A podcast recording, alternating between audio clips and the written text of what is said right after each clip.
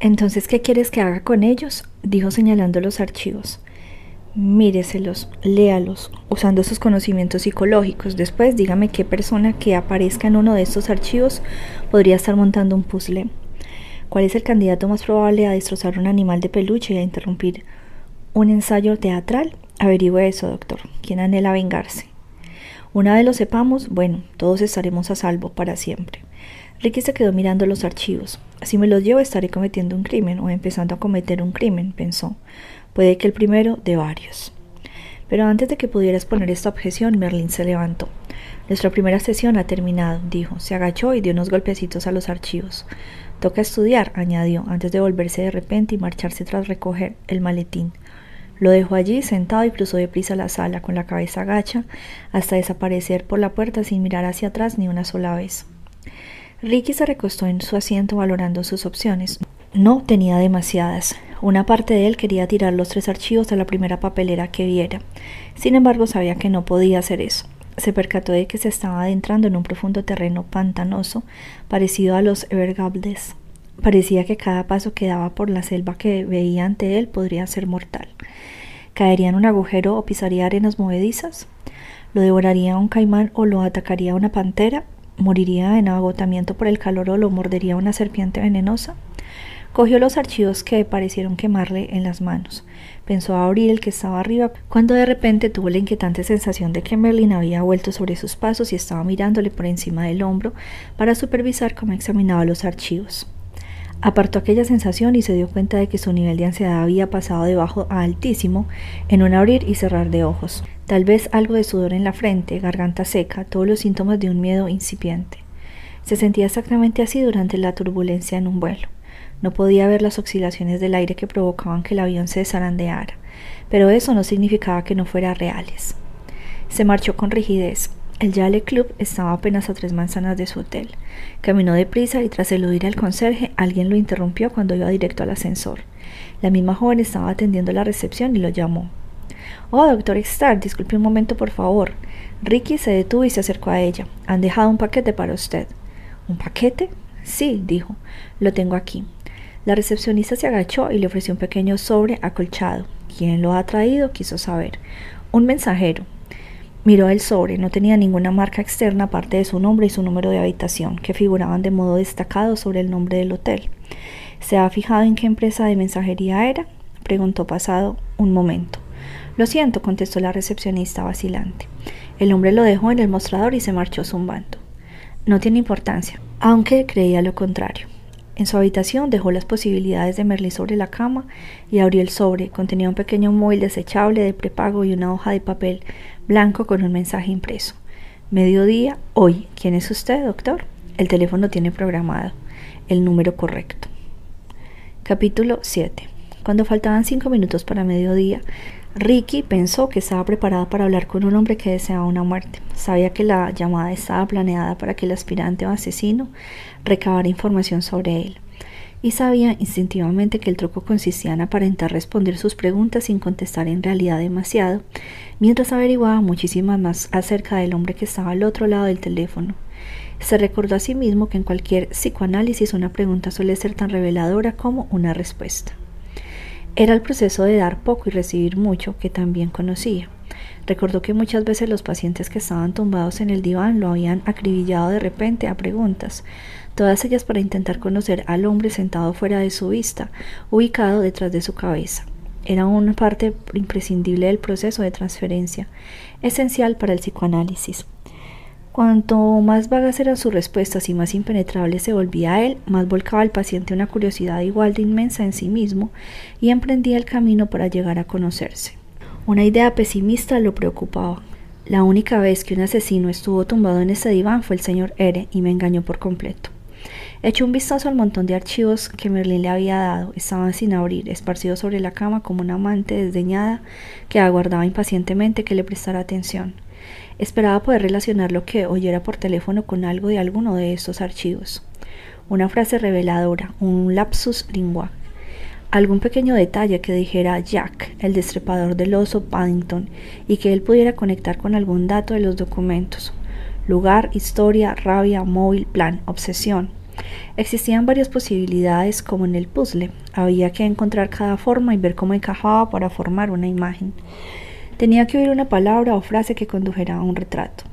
Y una vez establecido ese vínculo, su trabajo habría terminado y sería libre, lanzando a un asesino sobre otro. Miró el móvil que había dejado en una mesa de madera. Durante esos últimos minutos previos a la llamada, la reducida habitación del hotel pareció menguar. Notó una subida brusca de la temperatura, echó un vistazo al termostato y comprendió que el calor que sentía no tenía nada que ver con la realidad. Era un calor imaginado, el calor de la ansiedad, el calor de la intranquilidad, un calor inevitable. Tenía un bolígrafo y un blog a punto, estaba atento a su reloj. Exactamente un minuto antes de las doce, alargó la mano hacia el teléfono. Cuando tenía los dedos a unos centímetros del móvil, este sonó con fuerza. Ricky dio un brinco de asombro y lo cogió de la mesa. Aprovechó ese mismo momento para situar el bolígrafo sobre el papel. Pulsó la tecla para contestar en aquel teléfono barato. Nada de cháchara, directo al grano. Hola, doctor, ¿quién es usted? Ricky inspiró hondo. Al preguntar quién soy, ¿quiere saber mi currículum profesional, mi historial académico? Claro que no. ¿Quién es usted, doctor? ¿Es un agente de policía? ¿Un inspector? ¿Un mercenario? ¿Es un guardaespaldas, un asesino a sueldo o un detective privado? ¿Es un entrometido que no sabe dónde está, dónde se está metiendo? ¿Es un amigo, un amante o es usted simplemente un pobre infeliz? Ricky trató de captar algún acento. Ninguno tonos animados, casi curiosos y cordiales, como dos colegas del pasado que se encuentran por casualidad por la calle e intercambian los cumplidos de rigor, pensó. Intentó ver qué podía indicarle las palabras que había elegido su interlocutor. educado, blanco, mediana edad, no joven, urbano, sofisticado. Y lo que era más importante, sin miedo. No, dijo, no soy ninguna de esas cosas. ¿Está usted seguro respecto a la última categoría, doctor? La de pobre infeliz. ¿Le gustaría plantearse algo más rato esta posibilidad? Provocador, burlón, completamente al mando, seguro. ¿Otro abogado? De los que entran en el juzgado sabiendo que tienen los hechos, las pruebas y la ley de su parte, se dijo. No, no creo que esas palabras me describan, replicó. Personalmente yo no llegaría tan deprisa a esa conclusión, pero tal vez sea simplemente la arrogancia de su profesión la que habla. Pones esa D y esa R delante del apellido y te acercas un paso al gigante, a Dios. ¿No? Pero vamos, entonces, ¿quién es usted, doctor? Creo que ya lo sabe, aventuró Ricky. La voz del teléfono pareció haber previsto esa afirmación. Puede que sí, puede que no, pero me parece que mi pregunta tiene varios posibles significados. ¿No nos estamos preguntando siempre quiénes somos? O quizá esa es la pregunta que tendríamos que lanzarnos, pero somos demasiado ciegos, estúpidos o egocéntricos para hacerla. Es una cuestión profunda, ¿verdad? Ricky buscó locura en sus palabras, buscó psicosis, buscó obsesión, buscó ira, pero lo que había oído hasta entonces era filosófico, casi psicoanalítico. Al instante tuvo la impresión de estar hablando con alguien que había estudiado los mismos libros que él, que había subrayado las mismas frases. Sí, correcto. Así pues, doctor Star, ¿quién es usted? Ricky vaciló un momento antes de responder. Soy un intérprete. Oyó una breve carcajada llena de desdén. Muy bien, doctor Stark, eso me gusta. ¿Y qué clase de intérprete es usted? Traduce del alemán, del francés, del árabe. ¿Sabe traducir el lenguaje de la muerte? Ricky se mordió el labio antes de responder. Sí, ¿está seguro? respondió su interlocutor con la rapidez. Pero él ya estaba preparado para contestar. Ha planteado unas preguntas extremadamente difíciles a personas que da la casualidad que conozco. De forma razonable me han pedido que le ayude a encontrar las respuestas adecuadas. Pero doctor, solo hay una respuesta fundamental, la respuesta buena para mí y mala para ellos. Es una pena, mala suerte. La próxima vez irá mejor, salvo que no habrá próxima vez. Usted lo sabe, yo también, supongo que igual que ellos, solo que no están dispuestos a aceptarlo. La gente siempre es reacia a aceptar lo inevitable. Tal vez yo pueda ayudarles a entenderlo. Una pausa. ¿Por qué haría usted eso, doctor? ¿Realmente le están pagando también sus servicios? ¿Qué clase de tarifa cobra un intérprete como usted? Había dicho eso en un tono ligeramente socarrón. No, no me pagan nada. Sinceramente lo dudo. ¿Acaso alguna otra obligación? ¿Saben algo sobre usted? Quizá le chantajean. Una buena suposición, pensó Ricky. No quiero que se acerque más a la verdad. Sabía que su titubeo en la voz ya había dado al hombre al otro lado del teléfono la respuesta que estaba buscando. ¿Por qué no iba a ayudarlos? respondió Ricky, pero le pareció un argumento débil, así que insistió. Es lo que hago, ayudo a gente que lo necesita. Todavía débil y endeble pensó. Otra breve carcajada. Ya le he contestado esa pregunta, doctor. Nadie debería inmiscuirse voluntariamente entre un cazador y su presa. ¿Está dispuesto a arriesgar su vida por esas personas? No, permítame que le exprese de una manera más precisa. ¿Está dispuesto a dar su vida por esas personas? Frío, seguro, no se siente para nada amenazado, pensó Ricky. ¿Qué le hace pensar que era consciente de que estaba esto en juego cuando me pidieron ayuda? A lo mejor acabo de darme cuenta de dónde me he metido. Buena pregunta, doctor, respondió la voz con una repentina familiaridad. Pero antes de contestar, deje que le pregunte algo. ¿Estaba haciendo ya las maletas para irse? ¿Ha llamado a recepción y ha pedido que le preparen la factura? Ricky no respondió.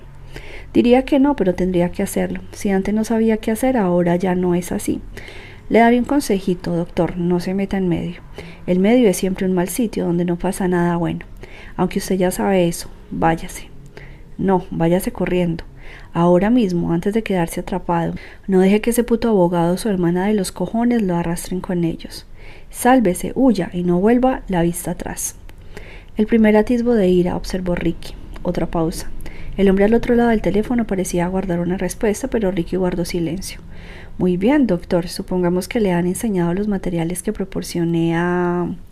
Ricky notó que su interlocutor rebuscaba en su cabeza cómo llamar a Virgil y a Merlin, los hermanos que pronto estarán muertos, o mejor dicho, el uno o la otra que pronto morirá.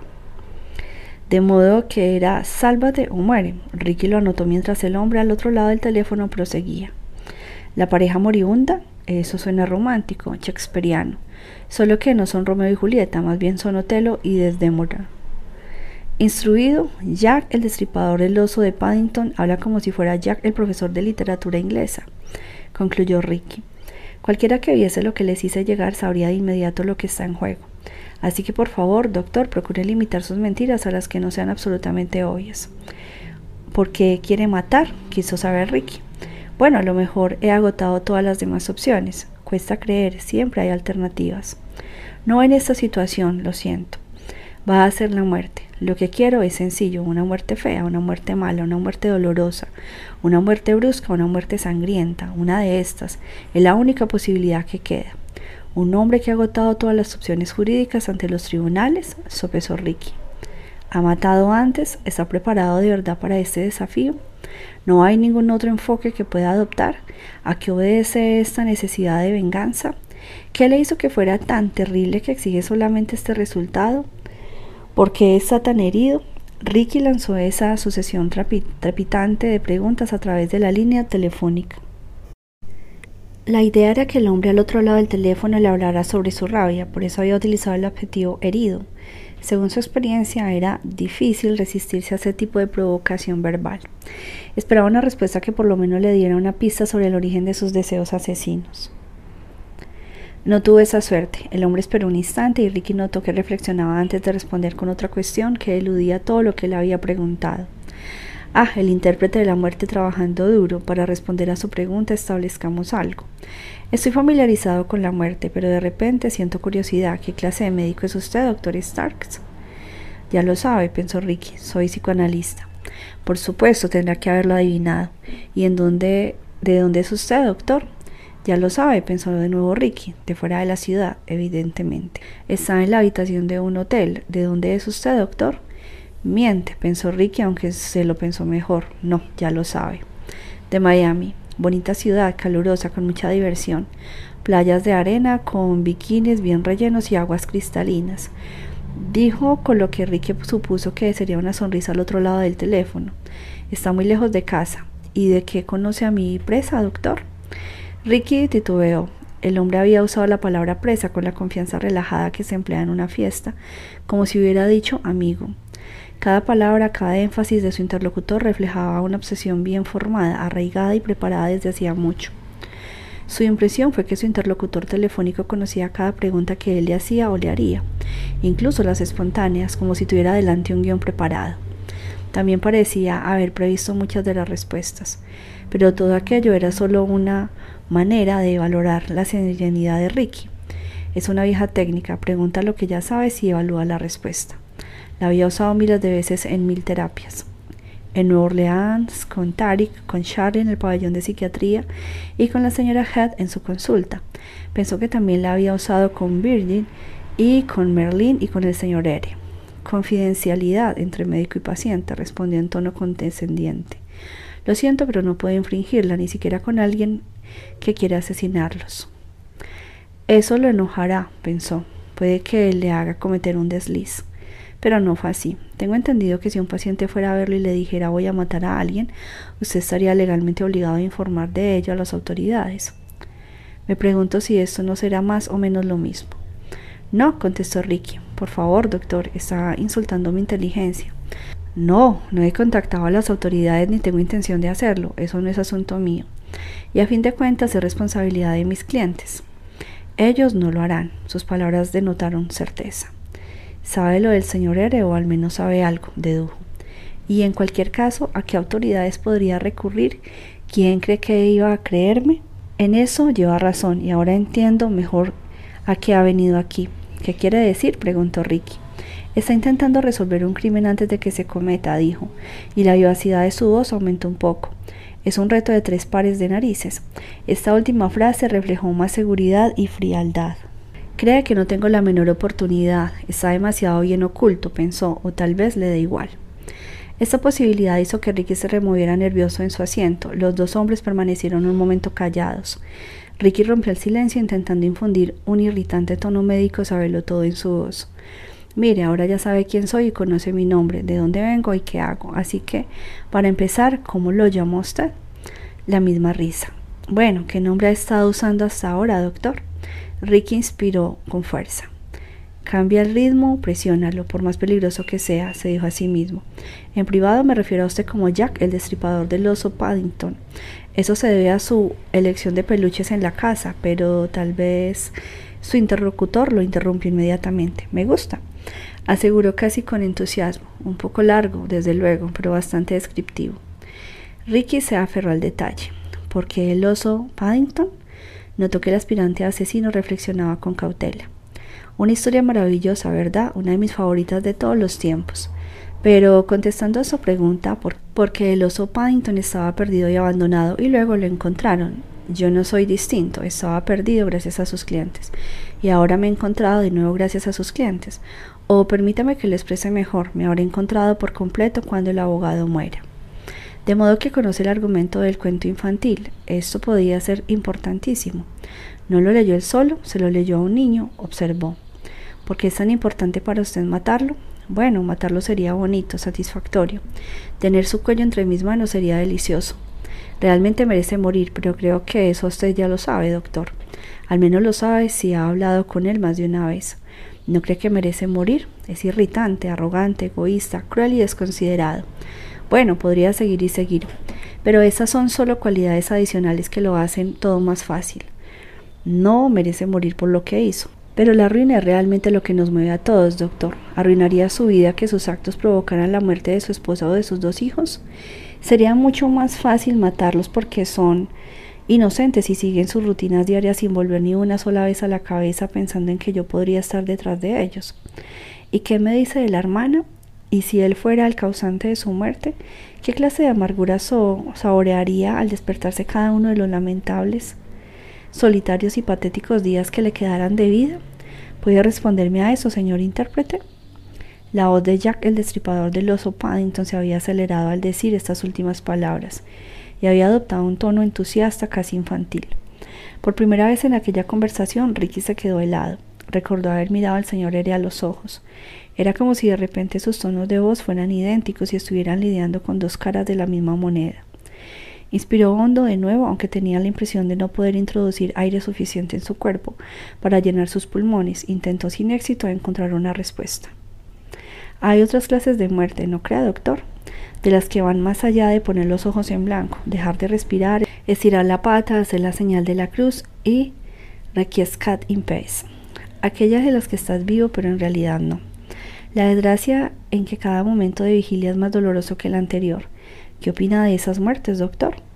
El odio cantarín que llevaba a través de la línea telefónica casi abrumó a Ricky, que no contestó. Mientras titubeaba y daba vueltas a esas ideas en su cabeza, la voz de su interlocutor cambió bruscamente. Le he hecho una pregunta, doctor. Lo que había sido frialdad, cinismo, burla y dureza se volvió de repente de ferocidad o intensidad. Son los peores, contestó Ricky. Sí, son los peores. Al instante la voz de Jack volvió a adoptar el ritmo y el timbre de antes. Hacia allí nos dirigimos todos, doctor, cogidos de la mano, dando brincos como niños para por el camino de la perdición, y dudo que pueda hacer gran cosa para hacer descarrilar ese tren concreto. Tendría que saltar ahora, es mi última advertencia. Trenes y caminos. Disculpe, doctor, es una metáfora mezclada, pero creo que se habrá hecho una idea general. Había dicho esto último con desdén. La inquietante sensación de que estaban a punto de empujar lo que había tenido en el andel del metro invadió de nuevo a Ricky, vacilación, terror. Eso lo que debería decirles, no pueden hacer nada, no no es cierto. Ella tendría que matarlo, hacer el trabajo por mí y después seguir adelante con su vida, o él tendría que suicidarse. Y ahorrarnos muchos problemas a todos los demás. Deberían actuar antes de que yo lo haga. Sería más fácil para todos. Le da igual vivir o morir, siempre y cuando vea antes cumplido su deseo, se percató Ricky. Es la clase más peligrosa de asesino porque no necesita sobrevivir, puede que no quiera hacerlo. Jack, el destripador del oso Paddington, rió de repente, pero las notas de su carcajada habían cambiado. Era una risa realmente gélida. ¿Sabe qué? Creo que no es consciente de ello, pero es totalmente posible, no probable, que me esté ayudando a conseguir mis objetivos sin saberlo, doctor. ¿No sería esto toda una sorpresa para usted? Y también algo irónico. Eso sería bonito, peligroso, pero bonito. Un intérprete, bueno, a veces dos necesitamos un intérprete, pero el intérprete necesita que confíen en él, ¿verdad? Cuando dice esto es lo que todas esas palabras significan. Bueno, hay que tener una confianza ciega, ¿verdad? Pero se equivoca. Aunque solo sea un poquito, traduce amor por odio, vida por muerte. Espero que sobreviva a esto, doctor, aunque dudo que pueda. Ricky se quedó callado. Jack, el destripador del oso Paddington, hizo lo mismo. El hombre rompió por fin el silencio. Esta charla ha sido esclarecedora, ¿sabe? Terapéutica incluso, si el propósito de la terapia es acercarme a mi meta. He disfrutado mucho de nuestra conversación. Ricky se apresuró a hacer su siguiente pregunta.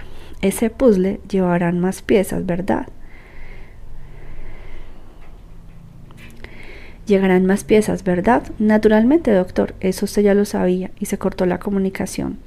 Ricky se quedó mirando el teléfono. El brusco silencio le impulsó a levantarse. Se tambaleó unos pasos hacia atrás, respiraba con dificultad. El calor de la habitación parecía haber aumentado aún más. Notaba que apenas podía respirar y se tiró del cuello de la camisa, aunque ya lo llevaba desabrochado. Volvió a coger el teléfono para mirarlo como un mecánico que examina una pieza desconocida de una máquina y buscó el número programado, como Jack le había dicho que hiciera cuando le envió el teléfono. Pulsó contactos y luego favoritos. La lista estaba vacía, entonces pulsó recientes y apareció un número. Pulsó rellamada. Se oyó un chirrido electrónico. El número ya no existía. Pulsó rellamada por lo menos seis veces, pero fue en vano. Era como si Jack hubiera desaparecido. Capítulo 8 Ricky salió de la habitación, recorrió el pasillo y bajó en el ascensor. Con el pecho oprimido como si estuviera sufriendo un ataque de asma, agachó la cabeza y cruzó a toda velocidad el vestíbulo del hotel para salir a la calle. Agredido por el repentino estruendo del tráfico, de las obras constantes y de una actividad incesante, dobló a la derecha y empezó a andar deprisa, calle abajo. Una manzana, dos, tres. Pronto perdió la cuenta. Con el mentón bajado, sin atreverse a mirar atrás, a duras penas capaz de mirar hacia adelante, se sentía un poco como un ciego, intentando avanzar rápido, tanteando inútilmente el terreno con el bastón blanco. Empezó a subir la quinta avenida hacia Central Park, engullido a ratos por la avalancha de transeúntes del mediodía, se fue abriendo paso entre la habitual mezcla de personas de Manhattan, que abarcaba desde los indigentes que pedían limosna en las esquinas hasta las personas adineradas que iban de compras, desde la suciedad incrustada hasta la seda más fina. Le pareció un paisaje ajeno. Se sentía como un turista escandaloso al que dan la bienvenida en el Disney World del asesinato. Quien lo recibía en la entrada no era una actriz maquillada como Blancanieves, ni nadie disfrazado de Goofy, Mickey o Pluto, sino Charles Manson o un Ted Bundy, manchado de sangre que sonriendo de manera enfermiza lo conducía hacia una montaña rusa. Sabía cuál tenía que ser su siguiente paso, comparar todo lo que había oído con lo que hubiera en los archivos que le había proporcionado Merlín. Esperaba poder encontrar una conexión oculta. Las palabras de Jack, el destripador del oso Paddington, resonaban en su interior. Después esperaría la siguiente pieza de puzzle. Se detuvo frente a una tienda cara de ropa, se volvió hacia el escaparate y observó una imagen reflejada en el cristal. ¿De verdad me importaría que matasen a Merlin? reflexionó. Realmente no, aunque parezca extraño, Jack el destripador del oso Paddington tiene toda la razón. Merlin es exactamente como lo ha descrito, un hombre egocéntrico, odioso y cruel. Lo único que sentía por el abogado era desprecio. Su muerte no le afectaría lo más mínimo, incluso una parte de él se alegraría de verlo por ello.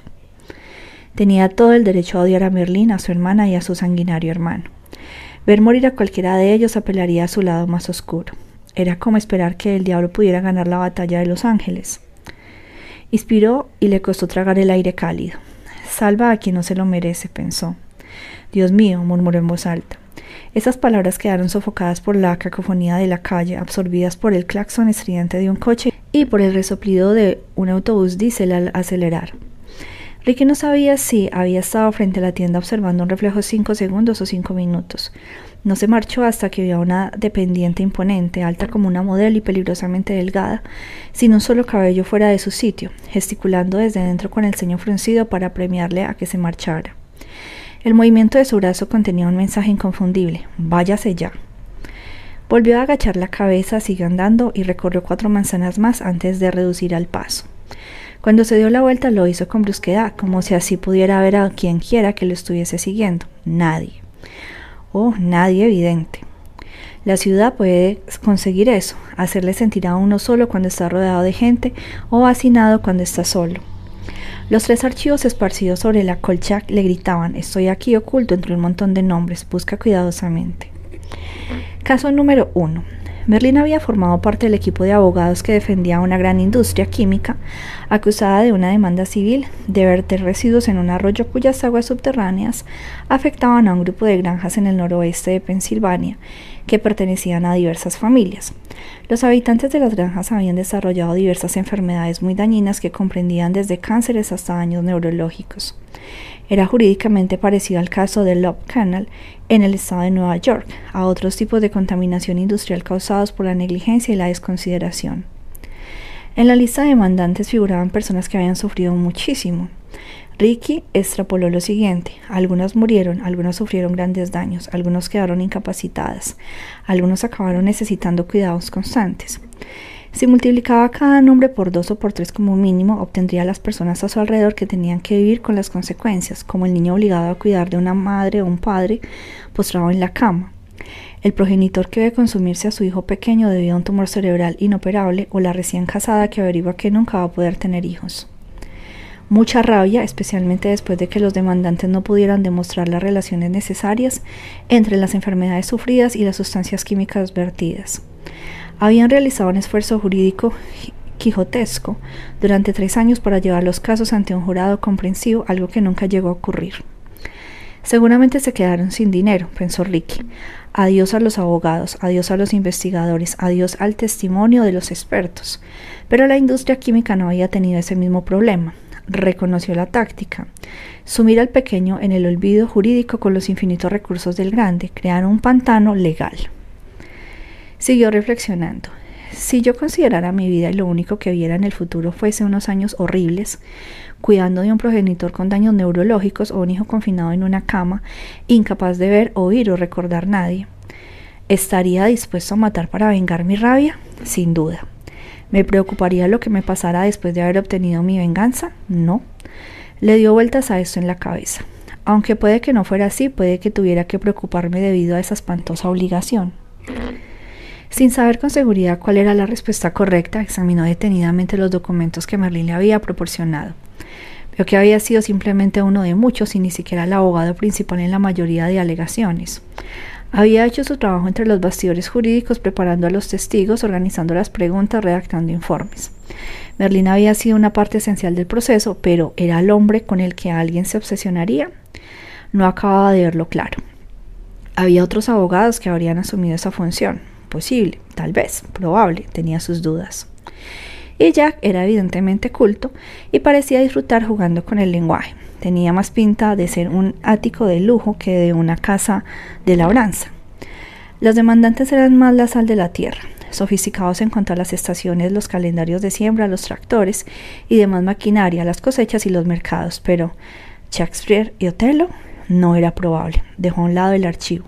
Convencido, pero no convencido. Caso número 2. Se trataba de un fraude de una aseguradora en el que gente muy rica había perdido millones de dólares seducida por la promesa de obtener dinero fácil y la creencia de que iban a ganar muchísimo. Había habido un rápido enjuiciamiento penal que había desembocado en un acuerdo con el fiscal y una breve oleada de grandes, de grandes titulares. Berlín había participado en la acción civil posterior a la condena, en la que los perdedores intentaron resarcirse a través de la familia del hombre que había ideado la estafa y que iba camino en la cárcel. Era un paisaje jurídico de pérdida y furia, un laberinto de demandas y contrademandas. Estaba lleno de personas muy agraviadas con mucho dinero. Supuso que el tema habría sido la comidilla en más de una cena en un piso de lujo de Nueva York. Los clientes de Merlin habían perdido mucho y recuperado poco, sentados a cambio de los dólares desaparecidos. Al leer los documentos percibió fácilmente la rabia de los ricos. Merlin había sido contratado como un Rottweiler legal había sido una parte esencial a la hora de arruinar a la familia de aquel artista de la estafa. Había sido implacable en su persecución judicial, asaltando tenazmente cualquier activo que pudiera tener la familia, dando con lo oculto y lo encubierto, y asegurándose por completo que de todos sus miembros se hubiera quedado sin blanca. En la miseria, pero merecidamente, pensó Ricky, si te lo han arrebatado todo, ¿qué puedes perder? Pero lo que impulsaba a Jack era más complejo que la simple pérdida de dinero. Alguien dispuesto a amenazar con matar a un niño inocente para vengarse está entrando en un terreno que va mucho más allá de una cuenta bancaria. Imaginó el cuchillo que rasgaba el oso de peluche. Imaginó la foto familiar que acababa rota. Negó con la cabeza. No estaba dispuesto a descartar por completo que este archivo fuera la base de Jack. Pero a primera vista parecía poco probable. Dejó los documentos a un lado y tomó el último de los gruesos archivos. El tercer caso del trío de posibilidades de Merlin era muy distinto de los otros dos. Caso número 3. De oficio por el bien público. Como parte del compromiso con la comunidad de su Merlin había pasado tres meses en Dothan, Alabama. Hacía poco más de dos años para ayudar a los abogados locales designados por el tribunal en un caso con pena capital. Para sorpresa de Ricky, Melina había formado parte de la defensa en una violación con homicidio que había ocurrido a unos kilómetros del centro de la pequeña ciudad, en el campo, cerca de la frontera con el colindante estado de Florida. Es un lugar donde la gente usa expresiones muy características del sur. Llama a todas las mujeres señoras, dice mucho sí señor y no señor, y logra ocultar la pobreza, la violencia y las esperanzas perdidas con los oficios baptistas de los domingos por la mañana y la firme creencia de que Jesús o tal vez Dios mismo tiene definitivamente un plan bien desarrollado para todos y cada uno de sus fieles que es fácil de oír si uno escucha con la suficiente atención. Una camioneta es el medio preferido de transporte y si lleva una pegatina en la bandera de Estados Unidos y el típico adhesivo en el parachoques de Roll Tide, para animar a los equipos de la Universidad de Alabama es todavía mejor.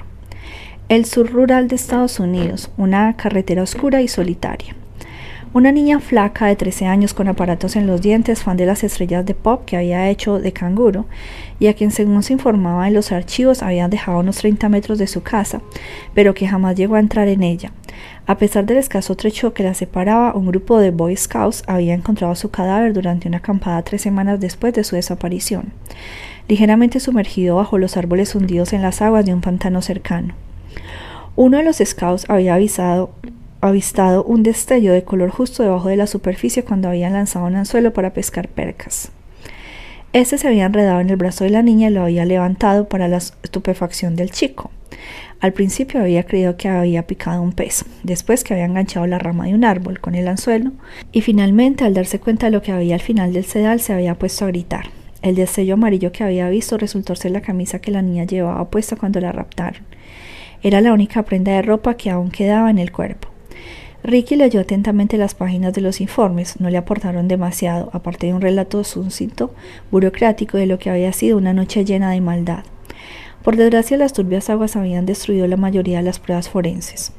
La autopsia había revelado lesiones en el cuello, la habían estrangulado antes de lanzarla al agua.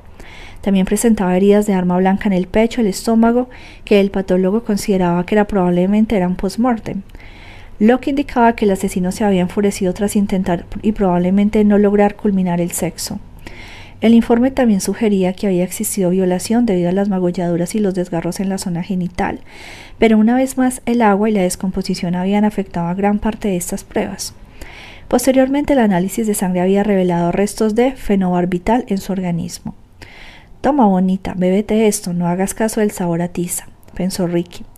La policía jamás llegó a encontrar la escena del crimen. Inconsciente, violada y asesinada en alguna parte, un coche, un cobertizo abandonado, un campo solitario y posteriormente tirada como si fuera basura al pantano. Adiós, bonita, tal vez nadie te encuentre jamás, reflexionó Ricky. Le pareció un crimen de una crueldad excepcional. Al principio se había pensado que la niña se había fugado de casa, había problemas en su hogar, un padre ausente y una madre alcohólica.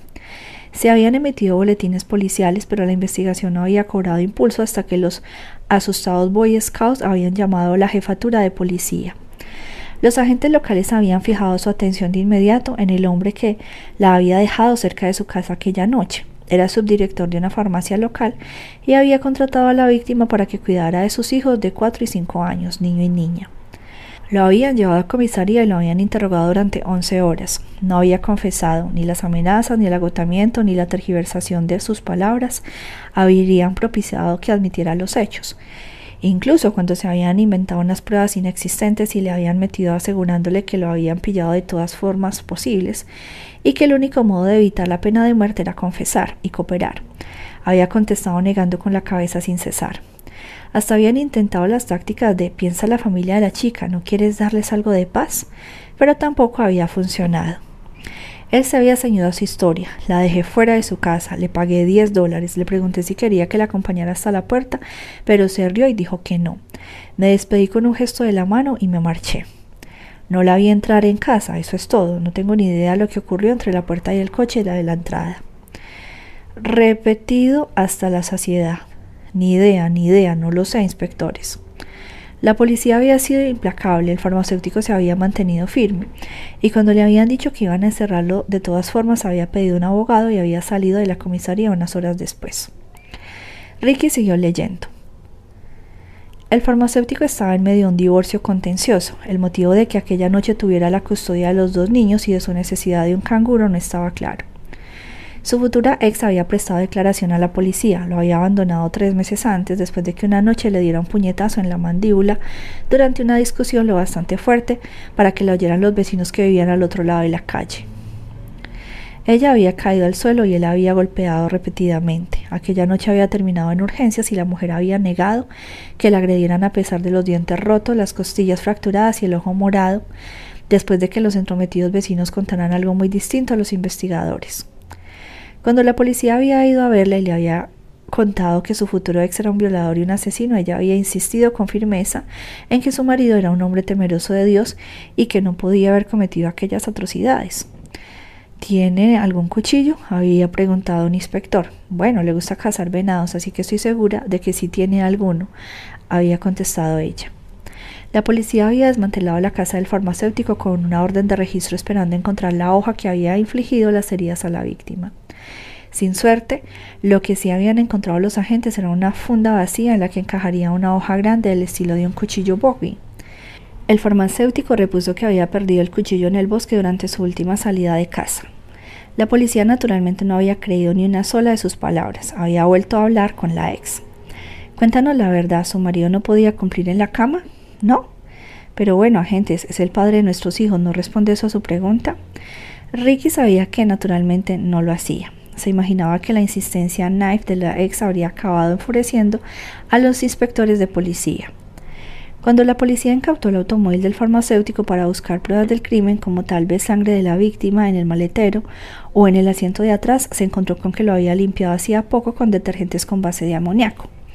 Habían encontrado, eso sí, varios pelos de la niña cerca del asiento delantero. Creo que se cepilló el pelo mientras yo conducía, había dicho el farmacéutico. Un inspector listo había efectuado un tedioso registro en la farmacia del sospechoso. Para su enorme satisfacción había descubierto que faltaban seis pastillas de un anestésico llamado ketamina en las existencias de la farmacia. El policía sabía que este narcótico se usa a veces como droga de la violación y que actúa muy deprisa. La discrepancia entre el inventario y las existencias reales, junto con el informe del médico forense, en el que se afirmaba que los fármacos que faltaban en la farmacia eran químicamente parecidos a los residuos encontrados en el organismo de la víctima, había bastado para detenerlo e imputarlo. Ricky vio aquello era la piedra angular en la que se basaba el juicio. Sospechó también que la conexión era vaga. El acusado no era la única persona que tenía acceso a los narcóticos, un detalle en el que la defensa hizo hincapié. Aún así, aquello era al sur y las absoluciones en casos de pena capital son poco frecuentes. Salvo esta vez. No había confesión, no había pruebas directas, no había restos de ADN. El jurado había deliberado 16 horas a lo largo de dos días. Sus miembros habían regresado a la sala según rezaba una noticia que Merlin había adjuntado al archivo que habían llegado a un punto muerto. El juez, evidentemente furioso, los había enviado a deliberar de nuevo. Una hora después habían salido por segunda vez. No culpable. El artículo del periódico contenía una fotografía de la madre y el abuelo de la víctima saliendo de la sala en compañía de familiares y amigos. La madre se tapaba la cabeza con las manos para intentar eludir a los periodistas. El abuelo parecía afligido y furioso a la vez. En la parte de atrás de la instantánea, Ricky vio a Merlin y al hombre que supuso que sería el abogado local acompañando al farmacéutico, que salía sonriendo de oreja a oreja con el puño en alto. Esa sonrisa podría hacer que alguien quisiera matar, pensó Ricky. ¿Olvidarías jamás esa expresión? No, pero ¿por qué atacarías al abogado? El objetivo tendría que ser el farmacéutico asesino. Reflexiona al respecto. Cuchillo, cortes, oso Partington, perdido y encontrado después. ¿Está Jack aquí? Lo invadió una sensación fría cargada de ansiedad, mientras seguía mirando la foto con grano del periódico y dándole vueltas a esas sospechas en la cabeza, sonó el teléfono de la habitación del hotel. Se incorporó sorprendido y de repente la adrenalina se le puso a tope. Descolgó con cautela, sin decir nada, hasta oír la voz al otro lado de la línea telefónica. ¿Ricky? Era Virgil. Sí. El puzzle. He recibido otra pieza. ¿Le has echado un vistazo? Sí. ¿Qué muestra? No puedo evitar preguntar. Virgil no respondió. Tengo miedo, dijo en su lugar. Capítulo 9. Virgil quiso quedar en un lugar público.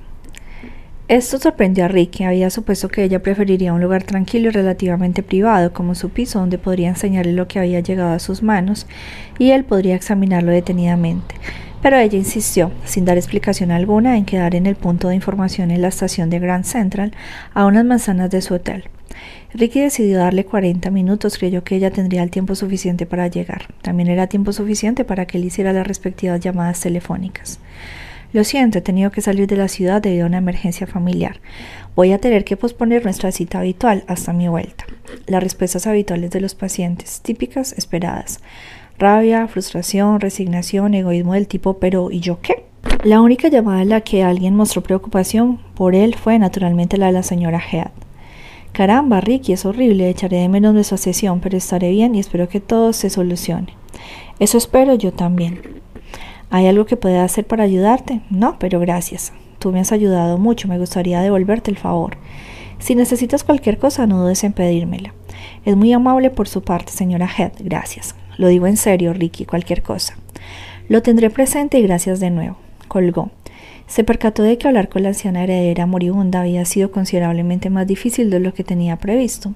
Se acordó a sí mismo que debía mantener unos límites adecuados entre médico y paciente.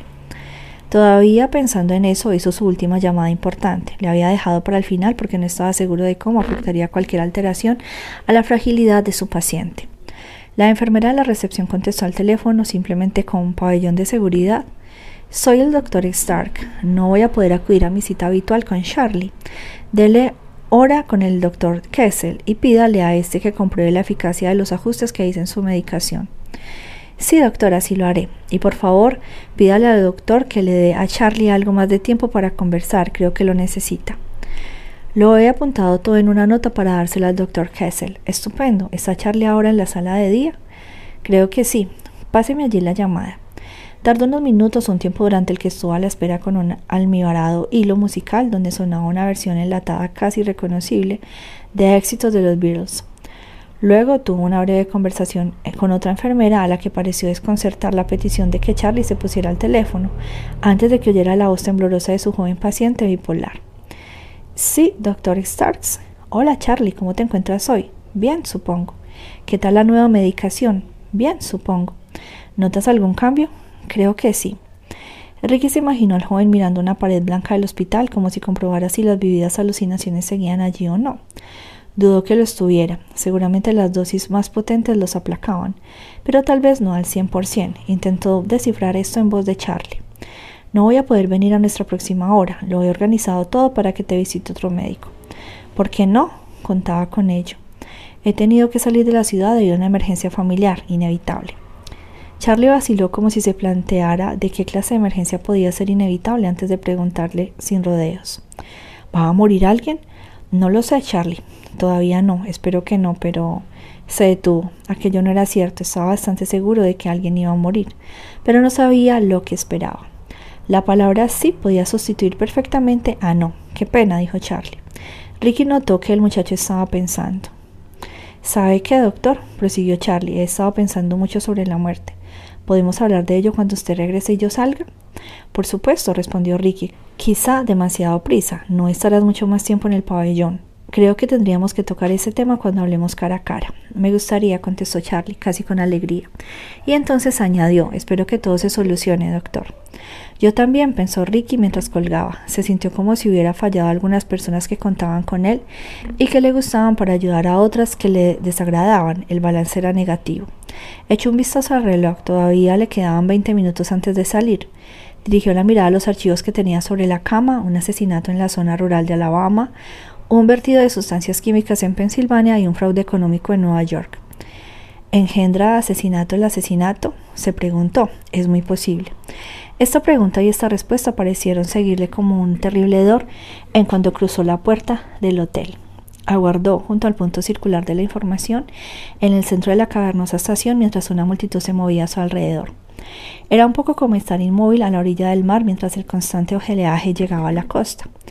Cuando apareció Virgil, procedente de uno de los túneles de los trenes, como un fantasma avanzó hacia él zigzagueando, como un avión de combate que tiene a su espalda una casa enemiga. Cuando estuvo a unos cuatro metros de Ricky, señaló en silencio con la cabeza una gran antesala en la que había hileras de bancos de madera marrón donde sentarse a esperar. La siguió discretamente y esperó hasta que ella se dejó caer en el banco más vacío que había. En una punta, un indigente farfullaba una retaíla de miedos y alucinaciones, de modo muy parecido al hombre que había visto en el metro. Estaba evidentemente descansando, hasta que un guardia de seguridad se acercó para decirle que él y sus delirios se marcharan a otra parte. En la otra punta, un hombre de negocios con un traje gris barato miraba fijamente la muchedumbre.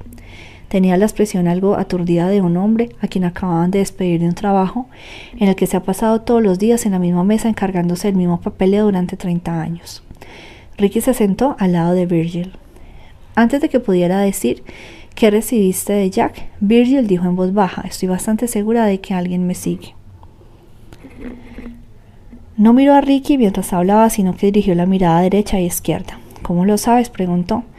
No le mencionó la conversación telefónica con Jack, ni que la misma sensación de que lo seguían lo había prácticamente dominado después. Virgil negó con la cabeza como si la respuesta no fuera necesaria. Ricky observó cómo ella continuaba examinando a la gente que recorría la estación. Siguió su mirada como si juntos pudieran reconocer a la persona que iba tras ella. Esa con camisa a cuadros y casco de obrero que fingía leer el New York Post. O tal vez aquel mochilero barbudo que parecía estar minando los horarios del Metro North. Virgil estaba pálida e intranquila. Parecía que su belleza natural hubiera menguado. Se removió incómoda en su asiento. Sus primeras palabras habían sido tensas, cargadas de nerviosismo. Pero cuando empezó a hablar entre susurros, Ricky se percató de que había logrado controlar su ansiedad para fraguar un plan y que parte de Virgil, segura, arrogante, manipuladora y al mando que él recordaba de cinco años antes, aunque no toda, había aflorado brevemente a la superficie. Muy bien, doctor, le diré qué quiero que hagas, dijo en voz baja y ronca que habría resultado sexy en un amante al otro lado de una cama revuelta. Primero, cuando me vaya, espera al menos cinco minutos antes de bajar al nivel inferior y pasarte tres minutos más en el aseo de caballeros. Lávate las manos, sal, detente, vuelve dentro y lávate las manos otra vez. No aparte los ojos de los espejos. Comprueba si alguien te sigue dentro y sale contigo. Después sal, pero detente muy de golpe y aguarda unos minutos en el local de comida que hay justo al lado de los servicios. Pide una taza de café. Comprueba si alguien que hubiera en el baño hace lo mismo o se entretiene allí un poco. A continuación, ve al nivel del metro y toma la línea número 4 en dirección del norte. Baja en la parada siguiente, cruza el otro andén y toma el primer metro de la línea 4 hacia el sur. Cuando estés de vuelta aquí, en Grand Central, sal del vagón, titubea un poco y vuelve a entrar en él. Ve hasta Washington Square, que es la parada de Astor Place. Ya lo sé, la interrumpió Ricky. Recordaba la película contra el imperio de la droga, en la que Jen Hackman, que interpretaba al inspector Popeye Doyle, trataba de seguir a un traficante de heroína francés, From On, pero este lo despista mediante esa misma técnica aplicada con maestría. Se preguntó si Virgil habría visto ese filme. Sí, por supuesto, prosiguió Virgil.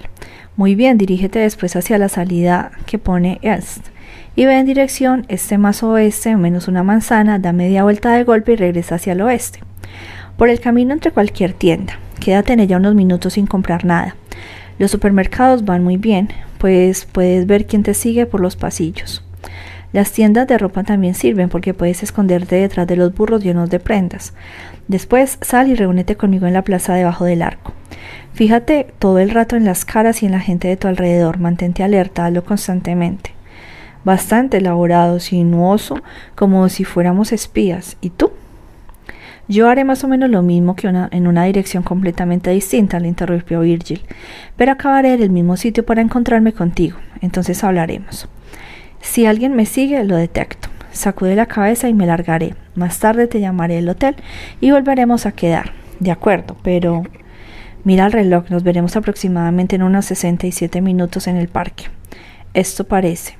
¿Excesivo? Sí, ya sé que lo parece, Ricky, pero a ti no te han pedido que mates a nadie, especialmente a tu hermano, aunque ya sé que no tienes ninguno al que matar. Así que compláceme. De repente su tono era electrizante. Imagino que un profesional, dijo Ricky pasado un momento. Claro, lo interrumpió Virgil de nuevo ligeramente irritada, evidentemente. No se puede despistar a alguien entrenando en técnicas de vigilancia con todos estos giros y vueltas. Aún así es difícil que una sola persona logre seguirte sin ser detectada si está alerta. Por otro lado, si a ti o a mí nos sigue un equipo de personas, se irán turnando para hacerlo. Ya lo sé, pero ¿crees que el hombre que quiere matar a mi hermano posee esta clase de entrenamiento? Todavía no lo sé, puede que sí, puede que no. ¿Crees que alguien le ayuda? Tampoco lo sé, pero lo dudo mucho. Bueno, a lo mejor lo descubrimos porque no puede seguirnos a los dos a la vez. Y si puede, bueno, eso nos diría algo, ¿no? Ricky iba a responder, pero Virgie no le dio tiempo de hacerlo. Nos dirá que es capaz de obrar milagros, dijo. Y con ese toque de cinismo sin esperar respuesta se levantó, echó un vistazo a su alrededor para examinar a la gente como si tuviera que observar cada cara en busca de algún indicio que delatara, a su posible homicida y después se marchó rápidamente con la espalda muy erguida y su habitual sensualidad desdechada como un envoltorio vacío. A los pocos segundos Ricky le perdió de vista mientras ella zigzagueaba de nuevo de modo imprevisible entre la gente que arrotaba la estación. Espera cinco minutos, le había dicho, y así lo hizo. Era la única parte de su laberíntico plan que había decidido llevar a cabo. Si alguien iba a seguirlo, la idea de despistarlo no tenía demasiado sentido, era mejor encontrar una forma de verlo. Así que continuó esperando. Una parte de Ricky deseaba haber seguido a Virgil. Los cinco minutos ordenados pasaron. Prescindió de la visita indicada al aseo de caballeros, la parada para tomar café y el plan de dar un paseo al norte y dos al sur en el metro. Se limitó a quedarse sentado en el banco lanzando miradas de un lado a otro intentando encontrar a alguien igual de paciente, algo que era difícil en una estación de tren en la que la mitad de la norma es esperar y la otra darse prisa. Un centenar de personas podría estar vigilándome. Nadie me está vigilando, se dijo. Notaba la tensión en cada músculo de su cuerpo. En la punta del banco, el hombre triste del traje gris se levantó por fin y se dirigió penosamente hacia los trenes de cercanías. Unos minutos después Ricky vio que el hombre que deliraba había visto que un guardia de seguridad se le acercaba con pinta de estar harto de su presencia, así que también se levantó y se marchó tambaleante a la calle. Caminaba como un buque contenedor mal equilibrado, escorándose mucho hacia la derecha. Ricky miró la hora en el gran reloj que ocupaba el centro de la estación. Habían pasado más de 30 minutos. De modo que salió tras el hombre que deliraba, se encaminó hacia la parada de taxis y se subió al primero que había en la cola. A Washington Square pidió, pero quiero que me deje un poco antes de llegar. El taxista que llevaba una espesa barba negra y un turbante púrpura asintió, puso el taxímetro en marcha y subió el volumen de la música que sonaba por la radio. Ricky se dirigió al sur escuchando una especie de soft rock india, pakistani, con voces agudas y muchos platillos. El taxista daba golpecitos al volante para seguir el ritmo de la melodía y solo de vez en cuando tocaba el claxon. Ricky quería mirar por la luneta trasera para ver si lo seguían, pero sabía que era inútil. Seguramente habría un montón de taxis amarillos zumbando por la calle. Tenía otra idea en mente. A unas cuantas manzanas de la plaza se inclinó hacia adelante y le dijo al taxista, aquí está bien. El taxista se paró junto a la acera derecha. Ricky, pagó deprisa y bajó del taxi. Esperó un instante y entró a toda velocidad en el edificio de la esquina. Formaba parte del New School for Social Research, una institución neoyorquina con la que estaba algo familiarizado. Aquella era la sede de las oficinas que albergaba la administración y la ayuda financiera y estaba lleno de estudiantes. Además estaba situado en una esquina por lo que Ricky podía entretenerse en la zona del vestíbulo mirando quién entraba por las puertas que tenía detrás, observando a todo el mundo para ver si alguien podía aparecer algo fuera de lugar. Aguardó, nadie. O mejor dicho, nadie que no pareciera saber dónde iba, o mejor dicho, nadie que agachara la cabeza o se volviera a ver que él estaba en un rincón observándolo. Siguió aguardando. Era como contar los segundos antes de una explosión. Finalmente, convencido de que nadie lo había seguido al interior del edificio, recorrió un pasillo adyacente. Había otra salida que daba a una calle lateral. Agachó la cabeza y cruzó deprisa esa amplia puerta, esquivando un par de universitarios que entraban enfrascados en una conversación con los brazos cargados de libros. No vaciló, simplemente bajó la calle a toda prisa. Al llegar a la esquina tendría que haber doblado a la izquierda hacia Washington Square, pero no lo hizo, sino que dobló a la derecha y dio una vuelta completa a la manzana. Cuando estaba a punto de llegar de nuevo a la Quinta Avenida, a pocos metros de donde lo había dejado el taxi, se detuvo y pasó unos minutos observando a toda la gente que había en la calle detrás de él y en la otra acera. Después avanzó, dobló la esquina, se detuvo y realizó la misma inspección de la parte delantera del edificio. Dejó que su mirada recorriera también a todos los que estaban al otro lado, como si mágicamente fuera capaz de memorizar cada rostro.